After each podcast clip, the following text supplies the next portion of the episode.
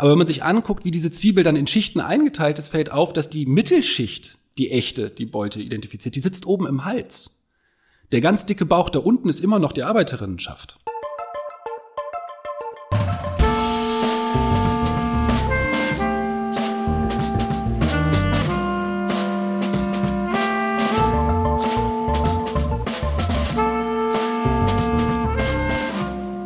Herzlich willkommen zu Jacobin Talks. Hallo Nils.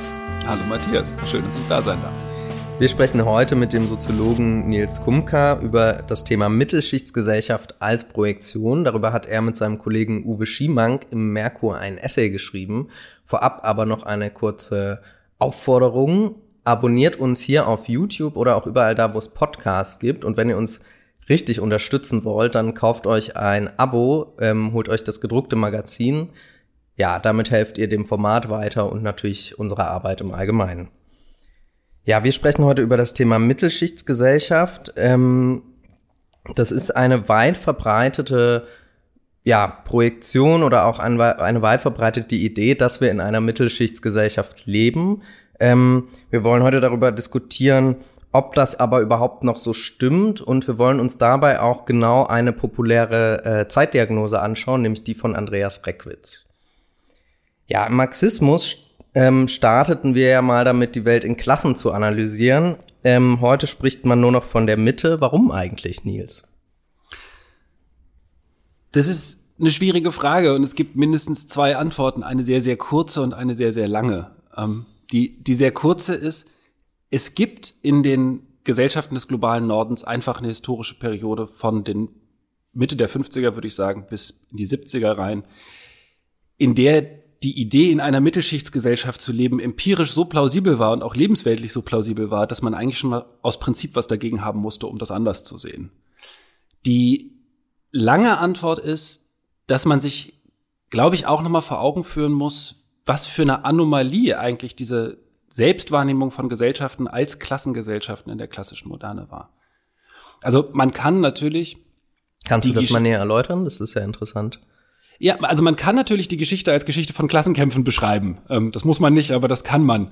Ähm, was man aber historisch feststellen kann, ist, dass die Gesellschaften sich so gut wie nie als Klassengesellschaften wahrgenommen haben. Also wenn wir uns das feudal organisierte Mittelalter angucken, der riesengroße Teil der Bevölkerung, der damals dafür gesorgt hat, dass der Laden läuft, also die Landwirtinnen, also Bauern, ähm, die haben damals de facto lebensweltlich in einer klassenlosen Gesellschaft gelebt. In dem Dorf waren so gut wie alle Bauern oder Bäuerinnen. Ähm, und wenn man mal Kontakt mit anderen Klassen hatte, dann war das entweder der Zehnteintreiber oder der lokale Pastor, den man vielleicht auch so ein bisschen für einen Sonderling gehalten hat. Und die Leute, die wirklich sich mit der Gesellschaftsstruktur auseinandersetzen mussten, weil sie dann damals quasi als Intellektuelle und Regierende ähm, Theorien von Gesellschaft verfassen mussten, die haben das auch nicht als Klassengesellschaft gesehen, sondern als eine Standesgesellschaft, in der eben jeder seinen Platz hat und jeder davon auch was hat. Also der Bauer wird geschützt dafür, dass er seinen Zehnt leistet oder wird erlöst dafür, dass er seinen Zehnt leistet oder so. Und das ändert sich eben in der klassischen Moderne. Es fängt an mit der ursprünglichen Akkumulation, das muss ich Marxisten wahrscheinlich nicht erzählen. Ähm, aber das führt eben zusammen mit der Urbanisierung dazu. Also die ursprüngliche Akkumulation meint, dass die Landwirtschaft vor allem in England sozusagen kapitalistischen Prinzipien unterworfen wird. Genau, das meint erstmal vor allem die Trennung der Produzenten von den Produktionsmitteln. Und das heißt, dass diejenigen, die bis dahin sozusagen selbstständig Land bearbeitet haben und dafür was abgeben mussten, auf einmal nicht mehr sozusagen Niesbrauch an dem Land hatten und gezwungen waren, ihre Arbeitskraft zu verkaufen. Ne? Das geht einher mit der Industrialisierung und der Urbanisierung und vor allen Dingen auch mit der Etablierung moderner Massenmedien. Und all das zusammen führt dazu, dass man soziale Ungleichheit auf eine ganz, ganz andere Art und Weise erlebt. Also derjenige, der da quasi seine Haut zu Markte tragen muss, der trifft denjenigen, dem er diese Haut verkauft. Ähm, und wenn er einen Blick in die Zeitungen wirft, dann berichten die Zeitungen über das Leben des Bürgertums, ne? in diesen Zeitschriften, in denen das Bürgertum sich über seine Interessen verständigt und so.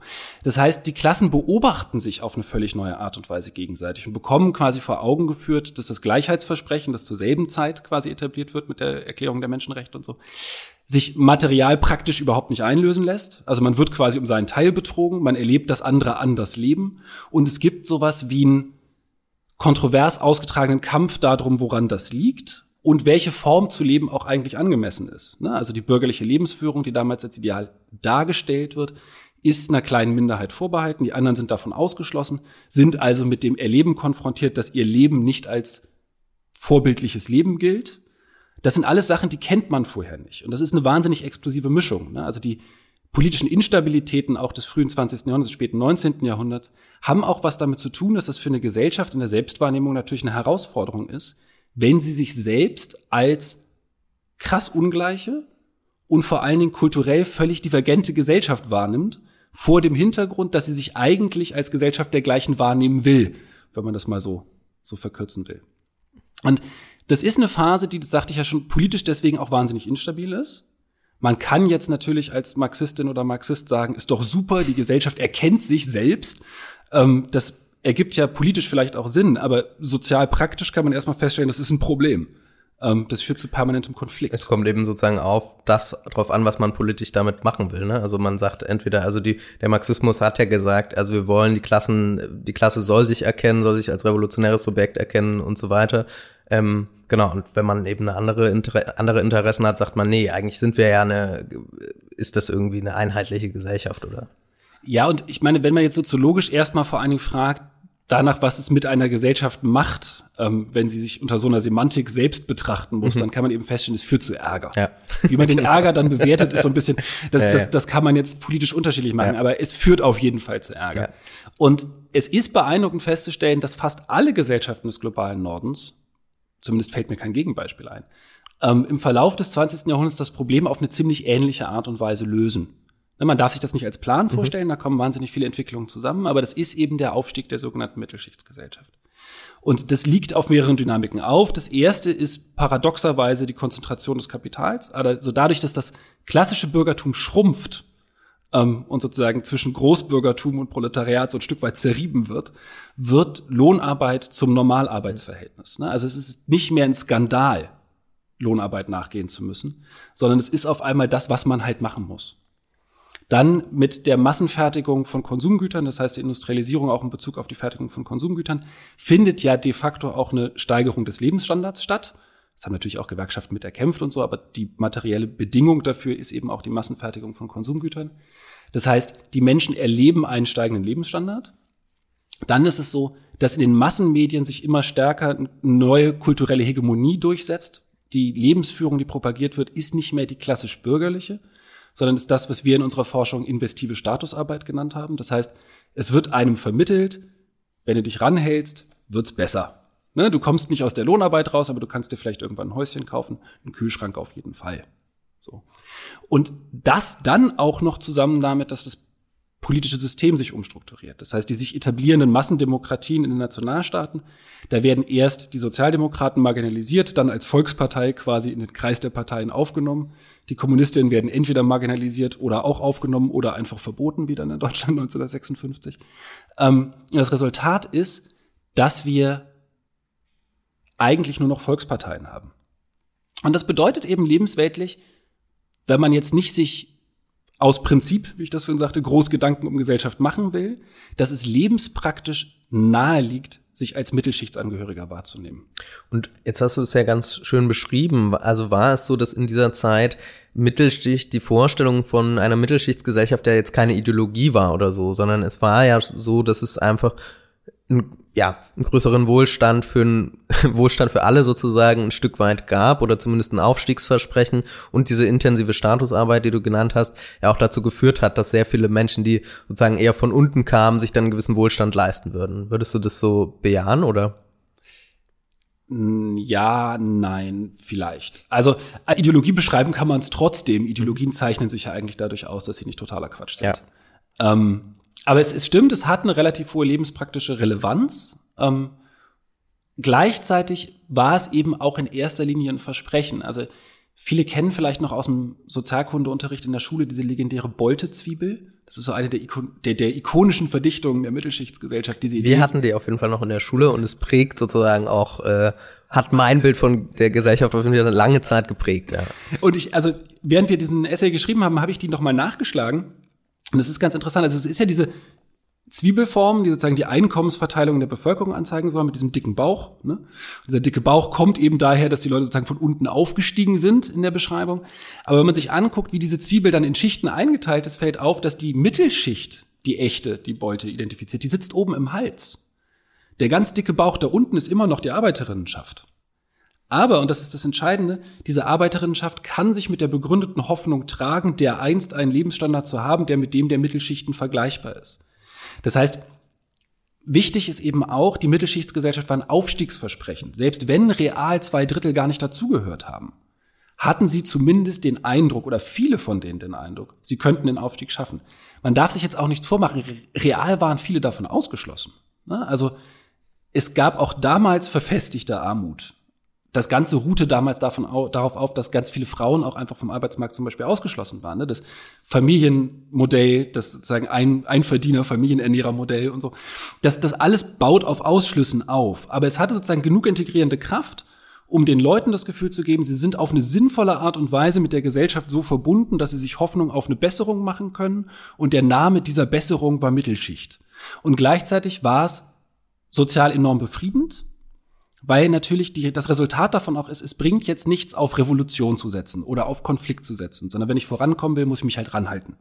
Ne? Und wenn ich Sorgen habe, dann wende ich mich an meine Volksparteien, aber an meine Volksparteien wende ich mich jetzt auch nicht als Arbeiterin oder als Lumpenproletarier oder so, sondern an, an meine Volkspartei wende ich mich als der kleine Mann von der Straße. Ne? Also als Vertreter von denen, die doch sind wie die anderen und doch, denen doch bitte nicht so übel mitgespielt werden soll. Das ist sozusagen die, die kulturelle Grammatik, über die das läuft. Die war aber auch damals, und deswegen musste ich bei Ideologie gerade so ein bisschen mit dem Kopf wackeln, ähm, die war damals nicht nur real natürlich schwierig, sondern man merkt es auch in dem Reden, dass die nie so ganz dicht war. Ne? Also kulturelle Abweichungen, darauf hat das wahnsinnig sensibel reagiert. Das ist ja, also bei 68 kennt das jeder, aber das fängt viel früher an, schon mit den Halbstarken, bei denen man das Gefühl hatte, der, der Untergang des Abendlandes naht, weil die jungen Leute sich anders anziehen und so. Genau, also aber, diese, diese Art von Mittelschichtsgesellschaft hat sozusagen schon von Anfang an eigentlich oder bei den ersten zehn Jahren in der BRD sozusagen ja kulturelle Gegenbewegungen auch provoziert sozusagen. Ne? 68 ist eine ähm, und gleichzeitig finden wir auch sowas wie dann spätestens ab den, also du hast es gerade eigentlich schon beschrieben, es gab wahrscheinlich nie diesen Wohlstand oder dieses so als Idealbild, so wie wir das manchmal auch so ein bisschen in der Rückprojektion sozusagen, das goldene Zeitalter des Sozialstaats, es gab es vielleicht nie so ganz, aber irgendwann beginnt ja auch trotzdem nochmal dieser dieses Bild von Mittelschicht auch sich ein Stück weit zu bröckeln oder Risse zu bekommen. Ab wann ist das denn eigentlich so, oder? Das ist schwer, schwer zeitlich festzumachen, weil man eigentlich sagen kann, es gibt zwei Abschnitte im Leben der Mittelschichtsgesellschaft, wenn man das so will, als, als gesellschaftliche Wahrnehmung. Die erste Hälfte ist die etablierende Mittelschichtsgesellschaft. Wir sind noch nicht da, aber da entwickeln wir uns hin. Deswegen ist es kein Problem, dass es eigentlich nicht stimmt. Ähm, und das wird irgendwann und zwar auch mit Überschneidung abgelöst von der Krise der Mittelschichtsgesellschaft, die ja bis heute anhält. Eigentlich gibt's nie so eine Phase, wo man sagen kann, das war jetzt die Mittelschichtsgesellschaft. Ne? Aber es ist schon so, dass man sagen kann, ab den 50er, 60er, spätestens ab den 70er Jahren setzt eine Reihe von Entwicklungen an, die dieses Bild wieder brüchig machen. Ich habe ja gerade versucht zu erklären, dass es eine ganze Reihe von Dynamiken ist, die dazu führen, dass wir überhaupt von Mittelschichtsgesellschaft sprechen. Genauso ist es im Prinzip mit der Krise der Mittelschichtsgesellschaft auch. Also was wir beobachten ist, es gibt zum Beispiel eine Verlangsamung erst, dann eine Stagnation des Reallohnwachstums in breiten Teilen der Bevölkerung. Das heißt, das Aufstiegsversprechen funktioniert nicht mehr so, wie es funktioniert hat. Dann ist es so, dass es in der Tat eine kulturelle Diversifizierung gibt. Das gibt es von Anfang an nicht, dass es sozusagen eine homogene Mittelschicht gibt. Aber es ist schon so, dass dann spätestens mit der Studenten Studierendenbewegung und dann der Frauenbewegung und dann all den anderen neuen sozialen Bewegungen, die wir beobachtet haben, ähm, sich Lebensmodelle öffentlichkeitswirksam auch präsentieren, die dieses klassische Bild der investiven Statusarbeit herausfordern. Zuerst mitunter durchaus auf dem bequemen Kissen der Mittelschichten Hoffnung, so ein bisschen. Also wenn es uns doch allen besser geht, kann man sich doch jetzt auch was anderes leisten. Zunehmend aber auch unter dem Druck, sich überhaupt auch Marktlücken zu suchen. Ne? Also mit diesem stagnierenden Einkommen, den immer schwierigeren Aufstiegschancen, die Bildungsexpansion zieht zwar viele Leute in die Universitäten, es gibt aber überhaupt nicht die Berufe, mit denen die dann den Fame, den Status kriegen könnten später, der früher mit diesem, mit diesem Abschluss mal verbunden war steigt auch so ein Zwang zur Originalität. Ne? Das, das ist sozusagen Diversifizierung in zwei Richtungen. Das eine ist, ich möchte gerne anderes. Das andere ist, ich kann mir auch nicht erlauben, das so zu machen wie meine Eltern. Ähm, das setzt natürlich diese kulturelle Hegemonie unter Druck. Ne? Also stagnierende Realeinkommen, Aufstiegsverbrechen, Aufstiegsversprechen wird, ähm, wird kassiert. Dann die Idee, dass man sozusagen einem ein, einheitlichen Lebensmuster nachstellen kann, wird immer problematischer. Und es ist auch so, dass der politische Raum, also das, was das Angebot gemacht hat, ne, wir vertreten sozusagen das Gesamtwohl des Staates. Wir sind nicht der Geschäftsausschuss der Bourgeoisie. Wir sind jetzt so eine Art integrierte AG mit mit integriertem Betriebsrat. So, ne? dass, dass das auch unter Druck gerät im Zuge der ökonomischen Liberalisierung und dem, was oft Globalisierung genannt wird. Das heißt, die Parteien können ganz oft das Versprechen auch gar nicht mehr machen, sondern müssen selber immer wieder abwägen, wem geben wir was und wem nehmen wir dafür was weg. Das wollte ich gerade ansprechen. Also sozusagen parallel dazu haben wir ja sowas wie, eine, wie ein Abbau sozusagen wohlfahrtsstaatlicher ja, Garantien, die vormals ein bisschen mehr selbstverständlich waren und irgendwie ähm, ja auch ökonomisch das langsame Entstehen eigentlich oder vielleicht größer werden oder vielleicht ist es auch noch nicht so klar, aber einer prekäreren Klasse, zumindest neuen sozusagen Arbeitsformen, die auch nicht mehr ganz passen, oder? Ja, ich, ich glaube, man muss aufpassen, dass man das nicht zu, zu einfach fasst, weil ein Abbau des Sozialstaats, was sozusagen das absolute Ausgabenvolumen angeht, hat es nicht so eindeutig gegeben. Was es erstmal gegeben hat, ist ein Umbau des Sozialstaats. Und ein Umbau des Sozialstaats, der eben Statussicherung, was vorher eine ganz wichtige Funktion hat, für viele Leute nicht mehr garantiert hat. Also das, das, das krasseste Beispiel ist Hartz IV, äh, wo sozusagen die alte Arbeitslosenversicherung größtenteils eingestampft worden ist, die eben die Funktion hatte, Leuten zu sagen, wenn du mal einen Job verlierst, dann bleibst du erstmal ungefähr auf dem Einkommenslevel, auf dem du vorher warst, bis du was Neues hast. Wenn das jetzt für viele Leute zurückgenommen wird, dann sind die mit Abstiegsdrohungen konfrontiert. Und das verschärft nochmal dieses Gefühl des kassierten Aufstiegsversprechens. Ne? Das, das ist wichtig. Genauso wichtig ist aber eben, was ich gerade versucht habe, so ein bisschen anzudeuten, dass diese Strategie des Förderns und Forderns, wie das dann ja immer hieß, ne, ähm, dass die ganz gezielt auch immer Einzelgruppen angesprochen hat. Und das hat quasi Gruppenkonflikte wieder sichtbar gemacht, die vorher in dieser Idee des Wohlfahrtsstaats eigentlich zum Verschwinden gebracht worden sind. Kannst du das mal ausführen? Also welche Gruppen waren das oder? Ja, das ist schwierig, aber wenn man sich zum Beispiel die massenmedialen Debatten anguckt um Hartz IV rum, dann gibt es immer wieder diesen Skandal. Es gäbe doch die Leute, die machen sich auf ihren Gewerkschaftsjobs zu gemütlich und würden damit quasi den anderen den Zutritt zu den Jobs verweigern. Das ist natürlich eine total zynische Logik, weil genauso gut könnte man ja sagen, warum bezahlt ihr nicht einfach die anderen besser? Aber es, es hat eine gewisse Logik. Und in dieser Logik liegt, dass sozusagen Gruppen gegeneinander in Stellung gebracht werden, was die alte Idee, wir hätten sozusagen einen Wohlfahrtsstaat, der das Gesamtinteresse repräsentiert, einfach als hohl entlarvt, wenn man das jetzt mal so, so plump sagen will. Und es, es geht mir jetzt gar nicht darum, so, so sehr zu bewerten, ne? Und ob diese Gruppen jetzt realer sind. Der Wohlfahrtsstaat vorher hat auch nicht für alle gesprochen. Aber wichtig ist eben, wenn man sagt, die Mittelschichtsgesellschaft ruht eigentlich auf drei, vier Dynamiken auf. Aufstiegsversprechen, kulturelle Homogenisierung, Vertretung im Nationalstaat und dabei kontinuierlich steigender Lebensstandard. Dann, und all diese vier Dynamiken kommen sozusagen ins Wanken. Dann wird es einfach schwierig, von einer Mittelschichtengesellschaft zu sprechen. Also ich würde sagen, das, was man beobachten kann, spätestens seit den späten 90er Jahren, dieser auch sozialwissenschaftlicher sehr prominente, aber vor allem in den Feuilletons, dieser Diskurs um die Krise der Mittelschichten hat da so ein bisschen seine Ursache, dass man einerseits gar keine neue Grammatik dafür hat. Also wie soll man das Ding nennen, das da draus entsteht? Weil die Dynamiken laufen ja auch alle gegeneinander und, und kreuz und quer. Ähm, was man aber feststellen kann, ist sozusagen, als Mittelschichtsgesellschaft wird es schwierig, das Ding zu beschreiben wenn zwei Drittel nicht mehr das Gefühl haben, dass ihr Lebensstandard steigt, wenn man das Gefühl hat, jeder macht eh, was er will, und wenn man das Gefühl hat, man ist sozusagen im ständigen Interessenkonflikt mit anderen gesellschaftlichen Gruppen. Also was du beschreibst, ist sozusagen auch eine Krise von gesellschaftlicher Selbsterzählung, so ein Stück weit, ne? Weil man sieht, man kann dieses Mittelschichtsnarrativ, es passt nicht mehr so richtig und wir haben auch ganz viele Dynamiken, die wir jetzt auch angerissen haben, sowohl kulturelle als auch ökonomische, die einfach auf, auf was Neues hinweisen oder so ein neues Chaos auch, ne, so äh, erzeugen. Und Jetzt gibt es ja aber seit einigen Jahren ein sehr populäres, auch neues soziologisches Angebot, sozusagen um Gesellschaft zu beschreiben, nämlich das von Andreas Reckwitz. Ähm, es ist deshalb populär, weil es zu, von sehr, sehr vielen Politikern äh, gelesen wurde. Sehr, sehr viele Politiker haben sich prominent mit diesem Bild, äh, mit dem Buch bei Twitter oder sonst wo ablichten lassen. Ähm, und um sozusagen zu verstehen, wie vielleicht heute oder was ein populäres Narrativ von Mittelschichtsgesellschaft heute sein könnte, lohnt es sich, glaube ich, den Reckwitz anzuschauen. Das habt ihr auch gemacht in eurem Essay. Vielleicht kannst du mal erklären, was Reckwitz eigentlich so für eine Theorie jetzt von Gesellschaft entworfen hat. Ja, ich glaube, ich würde vorher noch kurz was dazu sagen. Also, wir haben uns das Buch so angeguckt, weil es wirklich einfach ein exzellenter Ausdruck sozusagen der Situation und der Frage ist, die man stellen muss. Ne? Ich finde, dass das kommt in dem Essay vielleicht gar nicht so, so rüber, aber es ist schon so, wenn man auf den Punkt bringen will, was das Problem ist, dann ist das, glaube ich, ein, ein sehr, sehr guter Ausgangspunkt. Da laufen ja auch viele Thesen zusammen, die, die anderswo schon diskutiert worden sind. Ne? Ähm, Reckwitz Grundbeobachtung ist, dass die Mittelschichtsgesellschaft seit den 70er, 80ern ungefähr aus den Gründen in die Krise gekommen ist, die wir gerade erwähnt haben. Was, was er noch prominenter macht, ist eben die Bildungsexpansion. Und was er sagt, ist daraus entstanden, ist eine, ist eine Spaltung der Mittelschicht, sagt er. Es gibt äh, ein Drittel der Gesellschaft, die wären nach unten abgedrängt worden und haben quasi die Inklusionshoffnung in die Mittelschicht verloren. Das ist diese prekäre Klasse, nennt er das. Dann, oder neue Unterschicht.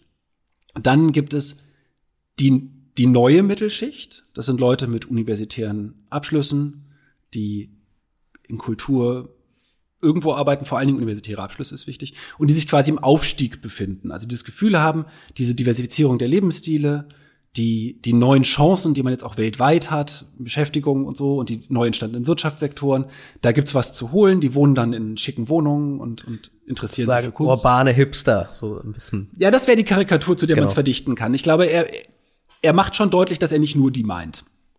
Ähm, und auf der anderen Seite gibt's eben die alte Mittelschicht, das sind die Leute, die Facharbeiter sind, die vielleicht auch Kleinunternehmerinnen sind, die nicht unbedingt einen universitären Abschluss haben, wahrscheinlich eher nicht, und die sozusagen mit harter Arbeit im Sinne der alten investiven Statusarbeit versuchen, ihren Status zu verbessern. Und die befänden sich so, das ist seine Diagnose, seit 20, 30 Jahren auf dem absteigenden Ast. Es ist nicht ganz klar, ob sie wirklich absteigen. Einkommensmäßig tun sie das eigentlich gar nicht. Aber sie haben das Gefühl, sie sind kulturell marginalisiert, niemand interessiert sich mehr für sie diese urbanen Hipster machen sich über sie lustig und so. Und die wenden sich dann aus Trotz so einer, so einer, Verteidigung des Status quo zu. Ne? Also die, die werden dann Kommunitaristen, nennt er das, und beharren auf die harte Arbeit und wollen mit diesem Gender Firlefanz nichts zu tun haben und so. Das ist, das ist sozusagen die Grundidee jetzt in aller.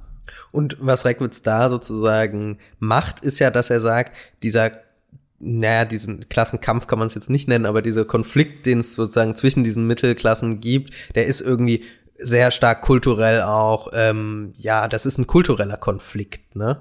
Also, dass die alte Mittelklasse sagt, wie du es beschrieben hast, ähm, man teilt eher sowas wie Familienwerte oder sozusagen die alte intensive Statusarbeit und bei, auf, auf der anderen Seite gibt es so Selbstverwirklichungswerte, ne?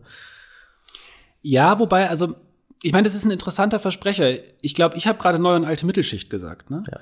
Ähm, Reckwitz spricht von neuer und alter Mittelklasse. Und er sagt nie explizit Klassenkampf, aber der Konflikt, den er meint, ist ein Konflikt zwischen Klassen, so nennt er das auch. Und er sagt auch, das sind politische, kulturelle und ökonomische Einheiten zugleich. Insofern wären das sowas wie Klassen. Ähm, das wäre auch einer unserer wichtigsten Kritikpunkte, darauf kommen wir ja gleich.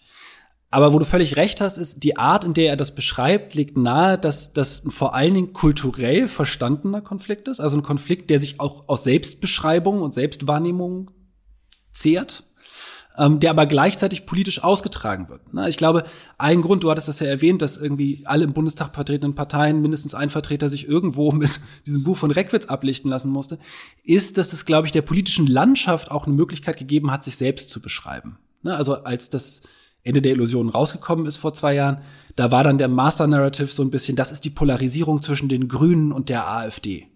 Ne, die Grünen sind die neue Mittelklasse, also die idealtypischen Vertreter der neuen Mittelklasse. Und die AfD zehrt quasi vom Ressentiment der alten Mittelklasse. Das ist so ein bisschen die Idee.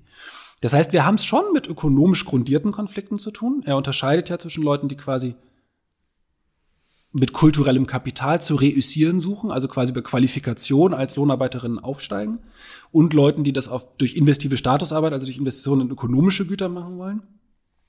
Es ist ganz, ganz stark kulturell angetrieben und es ist am Ende aber ein politischer Konflikt, von dem er dann sagt, der muss auch zu einer Entscheidung führen irgendwann.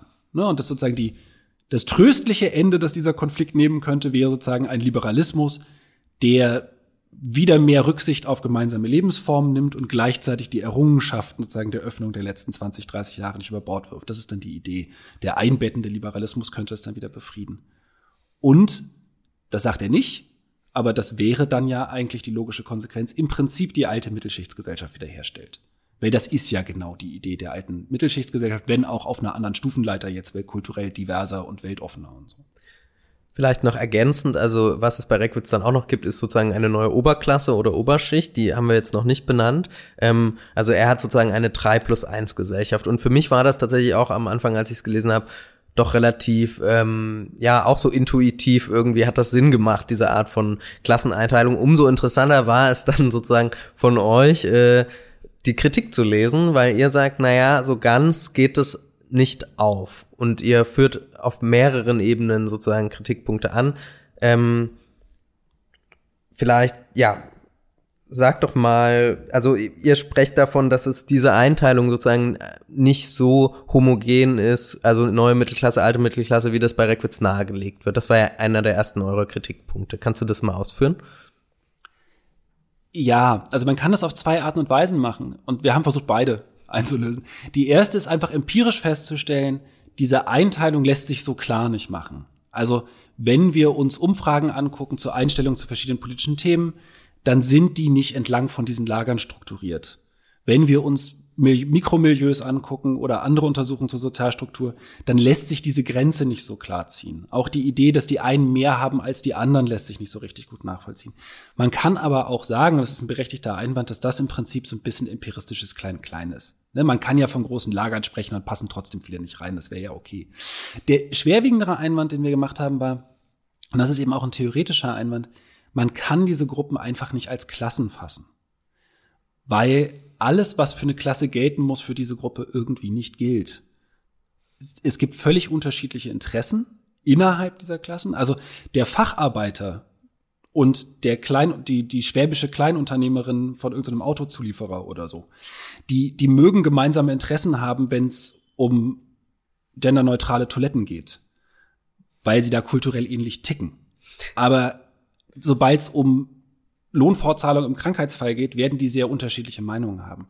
Und das ist keine Kleinigkeit, weil das lässt sich sozusagen entlang verschiedener Dimensionen so aufzeigen. Das ist auch bei der neuen Mittelklasse so, dass jemand, der jetzt ein Internet-Startup-Unternehmen hat und sich damit zu zwei, drei Immobilien in Prenzlauer Berg geschossen hat, der unterscheidet sich wahrscheinlich in seinen Interessen auch sehr stark von einer Grundschullehrerin.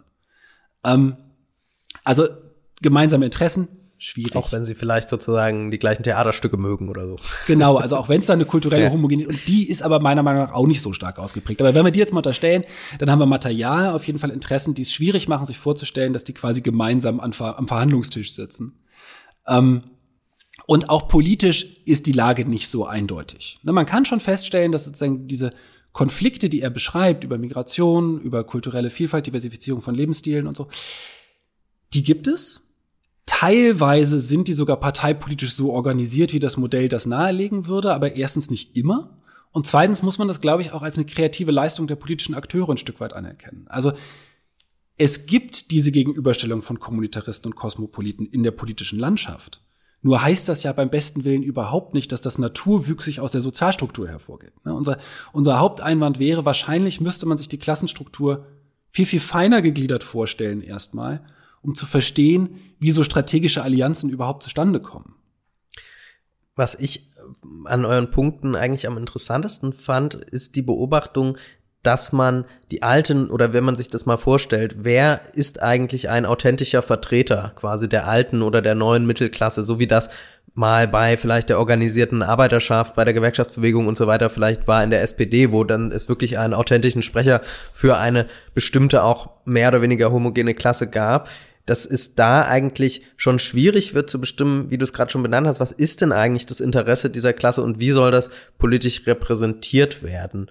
Ähm, ja, wie, ja, wie würdest du denn sagen, was wäre denn eine politische Alternative zu dem Modell, was Reckwitz jetzt mit seinem liberal einbettenden Liberalismus vorschlägt? Das ist eine schwierige Frage. ähm, ja, du hast schon gemerkt, ich bin schon beim, bei, bei der Frage, beim Stellen der Frage ins Schwitzen gekommen. ich glaube, also vielleicht doch nochmal einen ganz, ganz kleinen, kleinen Schritt zurückgehen. Ja. Ähm, weil das mit, der Poli mit dem politischen System ein wichtiger Punkt ist. Den habe ich gerade, glaube ich, noch nicht stark genug gemacht. Ähm, wenn wir sagen, die Interessen sind unterschiedlich, kulturell sind wir uns nicht ganz sicher, ein entscheidender Punkt ist auch, dass die ökonomische Liberalisierung und vor allem die Transnationalisierung, Finanzialisierung und diese Phänomene kennen ja nun alle zumindest als Schlagworte der letzten 30 Jahre, die ja zur Krise der Mittelschicht auch ihren Teil beigetragen haben, natürlich auch eine politökonomische Struktur geschaffen haben, die jetzt gar nicht so ohne weiteres in der Lage wäre, die Bedingungen der alten Mittelschicht wiederherzustellen. Ne? Das heißt, selbst wenn die ein Interesse hätten, dass sie durchsetzen können, wollen könnten, was ja schon mit einem Fragezeichen zu versehen ist, wäre auch ein bisschen die Frage, wo. Das war einer der Gründe, warum wir gesagt haben, deswegen ist dieses Modell einerseits wahrscheinlich so attraktiv, weil es eine Lösung nahelegt. Und andererseits aber auch so problematisch, weil es eine Lösung nahelegt, die eigentlich strukturell aus den Bedingungen, die er ja selber untersucht, heraus nicht so richtig tragfähig ist. Na, das ist das eine. Das andere, warum das so plausibel war, glaube ich, ist, es spricht die Lebensrealität von ausgerechnet den Leuten an, die drüber reden. Na, also, du hattest das vorhin im Gespräch zu mir schon gesagt, als du das Buch das erste Mal gelesen hast, hast du dich schon so ein bisschen ertappt gefühlt, ne? Ähm, ging mir auch so, geht, glaube ich, auch allen so, die sich auf Twitter damit haben, auf Instagram damit haben ablichten lassen. Ne? Ähm, Genau, also man hatte immer das Gefühl, dass wirklich so die, auch die eigene Lebensrealität so ein Stück weit gut gefasst wird in so eine soziologische Zeitdiagnose, so ein Stück weit. Genau, da kommen wir sozusagen einem Befund näher, den, den wir dann auch ganz interessant fanden.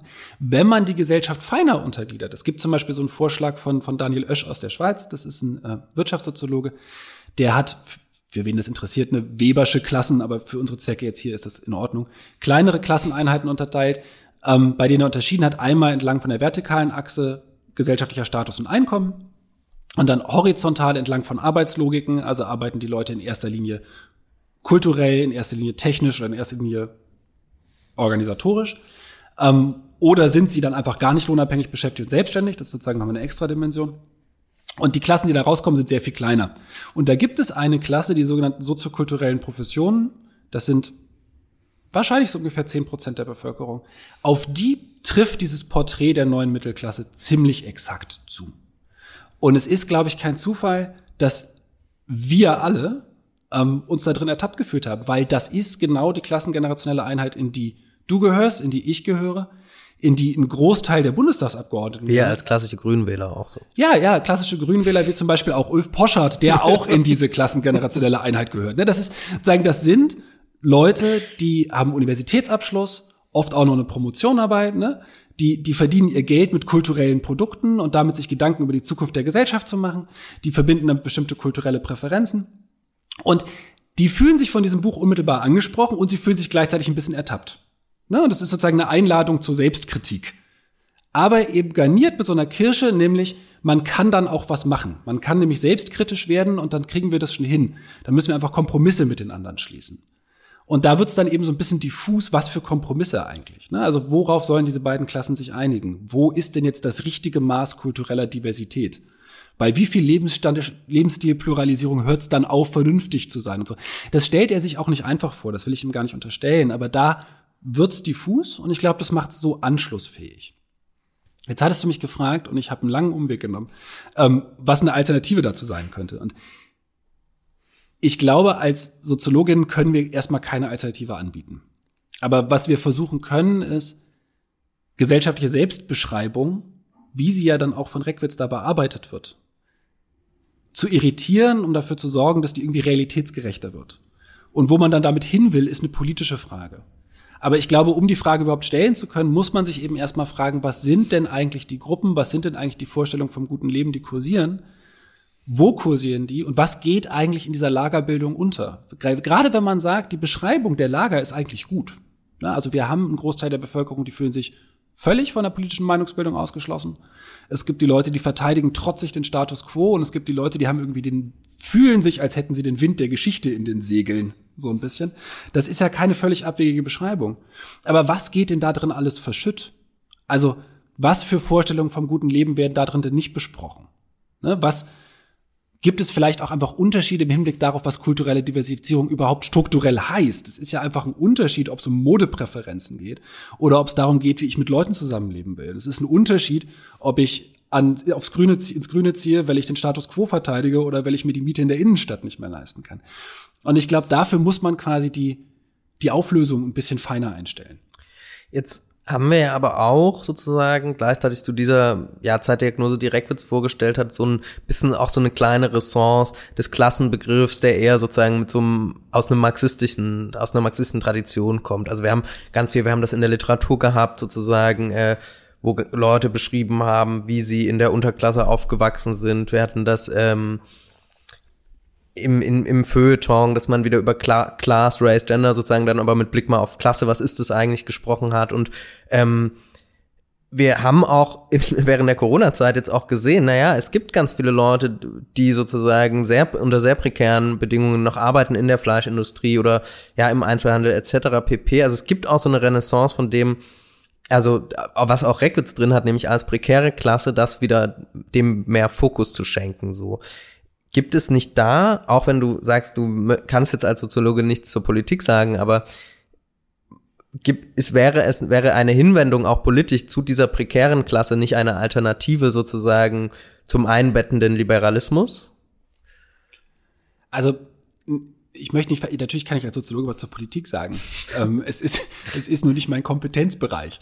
Ähm, Im Sinne von, ich, worum es mir ging, ist eher zu sagen, man muss eben mal überprüfen, was sind denn die Realitätsbedingungen dafür, dass sowas funktionieren kann. Und ich hätte alle Sympathie der Welt und ich glaube, es ist auch überhaupt nicht falsch, sich politisch sozusagen denen zuzuwenden, die Reckwitz unter prekäre Klasse subsumiert. Nur ist auch das eine Eimerkategorie, wo ganz, ganz unterschiedliche Menschenklassen irgendwie drunter subsumiert werden. Also vielleicht kommen wir nicht drum rum, über diesen Klassenbegriff noch mal kurz zu reden. Sehr gerne. Ähm, weil, weil du ja gerade diesen, diesen marxischen Klassenbegriff so, so nonchalant eingeführt hast. Also ich meine, Karl Marx ist ja über dem Verfassen des Kapitels zu den Klassen verstorben, das weiß man ja. Deswegen kann man dem jetzt immer nur Sachen unterstellen. Aber man kann ihm einigermaßen fundiert zwei verschiedene Klassenbegriffe unterstellen. Der eine ist der, der dann ja in der marxistischen Diskussion auch immer sehr, sehr wichtig war, die Grundunterscheidung zwischen Bourgeoisie und Proletariat, also denjenigen, die über die Produktionsmittel verfügen und diejenigen, die die Produktionsmittel bedienen quasi. Also vereinfacht gesagt, die die Betriebe besitzen und die, die jeden Tag nur zur Lohnarbeit gehen und nur einen Lohn bekommen, ja. Genau. Ähm, das ist sozusagen die eine Geschichte. Das ist, wenn man die politische Ökonomie untersuchen will, die Dynamik der politischen Ökonomie untersuchen will, Profitraten untersuchen will, ist das eine wahnsinnig fruchtbare Kategorie. Gleichzeitig ist sie natürlich, wenn man die Sozialstruktur irgendwie als auch eine kulturell und politisch gegliederte Struktur beschreiben will, ziemlich steril. Das ist ja auch, wenn man heute noch mal so Veröffentlichungen aus den 70ern liest von so marxistischen Soziologen, die standen da ja auch unter anderem deswegen so ein bisschen auf verlorenen Posten, weil sie irgendwie rausfinden mussten, die aller, allermeisten gehören zum Proletariat. Leider interessiert es sie überhaupt nicht. Ne? Die wollen eigentlich nach Hause und ihre Ruhe. Ja, also Lohnarbeiter sind fast alle eben. Ja. Äh, fast alle sind Lohnarbeiter ja. und vor allen Dingen fühlen sie sich aber nicht als eine Klasse, weil das viel zu divers ist. Und ich glaube, da kann ein Stück weiterhelfen, dass Marx ja in anderen Schriften auch einen ganz anderen Klassenbegriff verfolgt hat, ne? den er nicht als Begriff ausbuchstabiert hat, aber sozusagen im Nutzen kann man das rekonstruieren. Wenn man sich den Bürgerkrieg in Frankreich anguckt, das Buch, ne? oder den 18. Primär des Louis Bonaparte, da geht es viel mehr darum, was für Gruppen sind eigentlich aktiv, die sich politisch auch konstituieren. Und da gibt's dann, ist das Kleinbürgertum auf einmal viel wichtiger.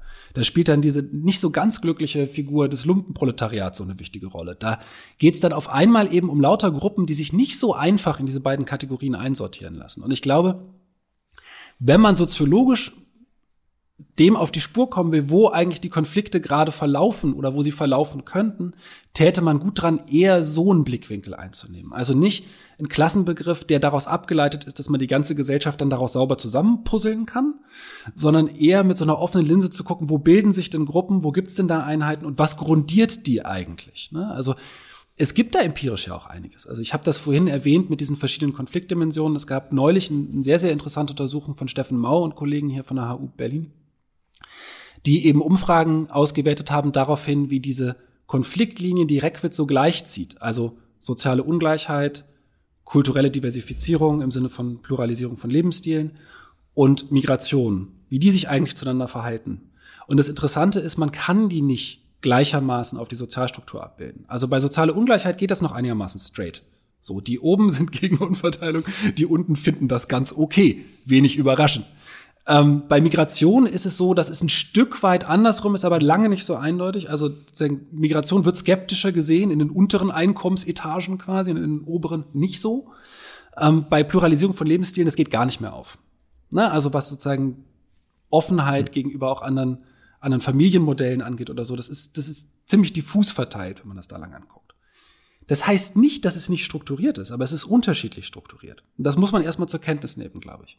Das andere ist, dass wir ja in unseren Untersuchungen zur, zur Lebensführung der deutschen Mittelschichten, wir haben ja auch mit diesem Begriff operiert, aber eher als Adresse, denn als Klassenbegriff, ähm, festgestellt haben, dass es da auch markante Unterschiede gibt, die überhaupt nicht in dieses Muster passen. Ne? Also Leute haben unterschiedliche Ideen vom guten Leben. Wir haben das typisiert unter Leuten, die ihr Leben an Gemeinschaft orientieren und darin sozusagen in ihrem unmittelbaren sozialen Umfeld irgendwie eine tolle Type zu sein. So ein bisschen Leute, die so einen Berufsstolz haben, die einfach in dem, was sie machen, richtig gut sein wollen. Ne? So als Künstlerin, Wissenschaftlerin. Das passt so ein bisschen zu der Idee von, von Reckwitz neuer Mittelklasse, aber ist viel, viel kleiner als Gruppe. Ne? Also bei uns war das schon winzig, aber es war eine qualitative Untersuchung. Sozialstrukturell würde ich da sagen, das sind eben diese zehn Prozent soziokulturelle Professionen, von denen wir gesprochen haben. Und dann gibt's die, die wollen halt einfach ein dickes Auto fahren, um das mal, also, und das tut ihnen jetzt Unrecht. Aber die sagen in ihrem Leben ganz, ganz zentral darauf hinarbeiten, ihren Lebensstandard zu verbessern. Statusinvestition. Genau, aber das eben auch, und das ist wichtig, auch als ein, als ein Medium der Anerkennung. Ne? Sozusagen diese drei Typen unterscheiden sich vor allen Dingen so ein bisschen danach, wo suche ich eigentlich meine Anerkennung? Suche ich die eigentlich in dem beruflichen Bereich, in dem meine Leistung gewürdigt wird für das, was ich tue?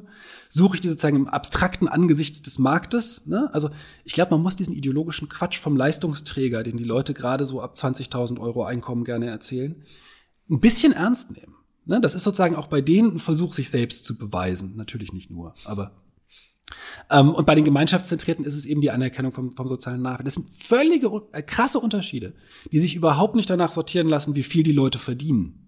Ne? Sozialen Aufstieg kann auch jemand von ganzem Herzen wollen, der relativ wenig verdient. Ähm, und es lässt sich auch nicht sauber abbilden auf diese Klassen von Reckwitz. Und dann gibt's eben, und deswegen hatte ich das vorhin erwähnt, diesen Vorschlag von Ösch, der ganz interessant ist, weil die eben bei diesen, das sind dann sieben Klasseneinheiten, die sie untersucht haben, schon relativ eindeutige Präferenzen zu verschiedenen politischen Parteien festgestellt haben. Ne? Aber die sind auch wieder nicht so eindeutig. Also die soziokulturellen Professionen, du und ich. Ne? Wir, wir wählen sozusagen die Grünen oder links. So. Das ist parteiprogrammmäßig nicht eindeutig, aber eins von beidem passiert. Ähm, die, das klassische Kleinbürgertum, also Kleinunternehmer mit weniger als zehn Beschäftigten, glaube ich, die wählen CDU, FDP oder die AfD. So, und Arbeiterinnen in der Produktion zum Beispiel sind umstritten, also wählen nicht zu gleichen Teilen, aber erkennbar AfD oder links. Ähm, und das hat, glaube ich, viel damit zu tun, was man jetzt noch untersuchen müsste, nämlich warum sind die eigentlich anschlussfähig daran? Man kann das nicht eins zu eins aus der sozialen Lage ableiten. Man kann das aber, glaube ich, auch nicht auf eine kulturelle Präferenz reduzieren, sondern müsste den Leuten, glaube ich, auch mal den Raum geben, das zu erörtern. Und ein Stück weit tun sie das ja gerade dadurch, dass sie sich diesen Parteien zuwenden, auf diese Demos gehen oder weiß der Kuck tun, egal was ich davon halte, aber das sind ja Artikulationsräume. Und ich glaube, da gibt es sozusagen Nachholbedarf, theoretisch und empirisch zu sagen, wie können wir eine Klassenstruktur einfangen, die augenscheinlich desintegriert, ne, augenscheinlich zerfällt die Mittelschichtsgesellschaft in etwas. Und unser Plädoyer, deswegen haben wir die Mittelschichtsgesellschaft Projektion genannt, ist ja gar nicht zu sagen, man darf davon nicht reden. Es gibt ja immer noch gute Gründe, von der Mittelschichtsgesellschaft zu sprechen, wenn man zum Beispiel skandalisieren will, dass Leute rausfallen oder so. Aber der Begriff tendiert dazu zu verdecken, was dahinter vor sich geht. Und legt dann eben immer so Lösungen nahe, die dann automatisch aus der Fragestellung kommen. Also wenn die Mittelgeschichtsgesellschaft in der Krise ist und das ist mein Problem, dann will ich sie wiederherstellen.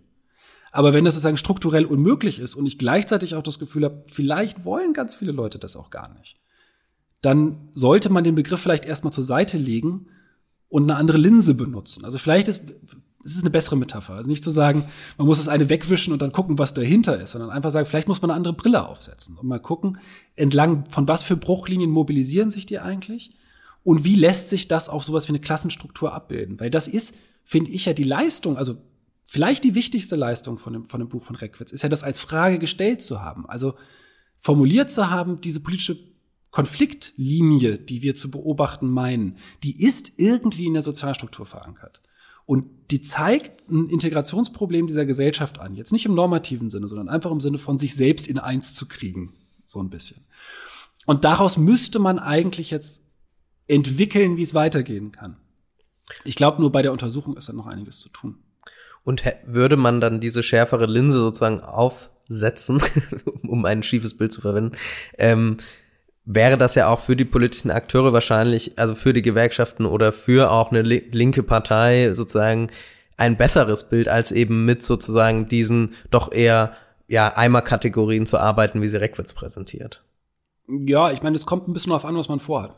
Ähm, das ist ja bei all diesen Sachen so, dass diese, diese Semantiken immer Probleme lösen und andere verursachen. Da kommt man irgendwie nicht drum rum. Ähm, ich glaube schon, dass es für bestimmte Parteien, also die Linkspartei comes to mind, äh, wahrscheinlich ein Vorteil wäre, sich von diesen Kategorien zu verabschieden, weil die Debatten der letzten Jahre, die dann ja ständig zwischen. Sarah Wagenknecht hat sich übrigens auch mit Reckwitz ablichten lassen, glaube ich, oder hat die mal gesagt, ja, und also, also nicht, nicht ohne Grund, aber die ganze Debatte hat sich ja selbst durch die Linse wahrgenommen. Ne? Also die Frage, sind wir sozusagen offen für die neuen urbanen Milieus oder wollen wir die ganz normalen Leute vertreten, was dann immer so.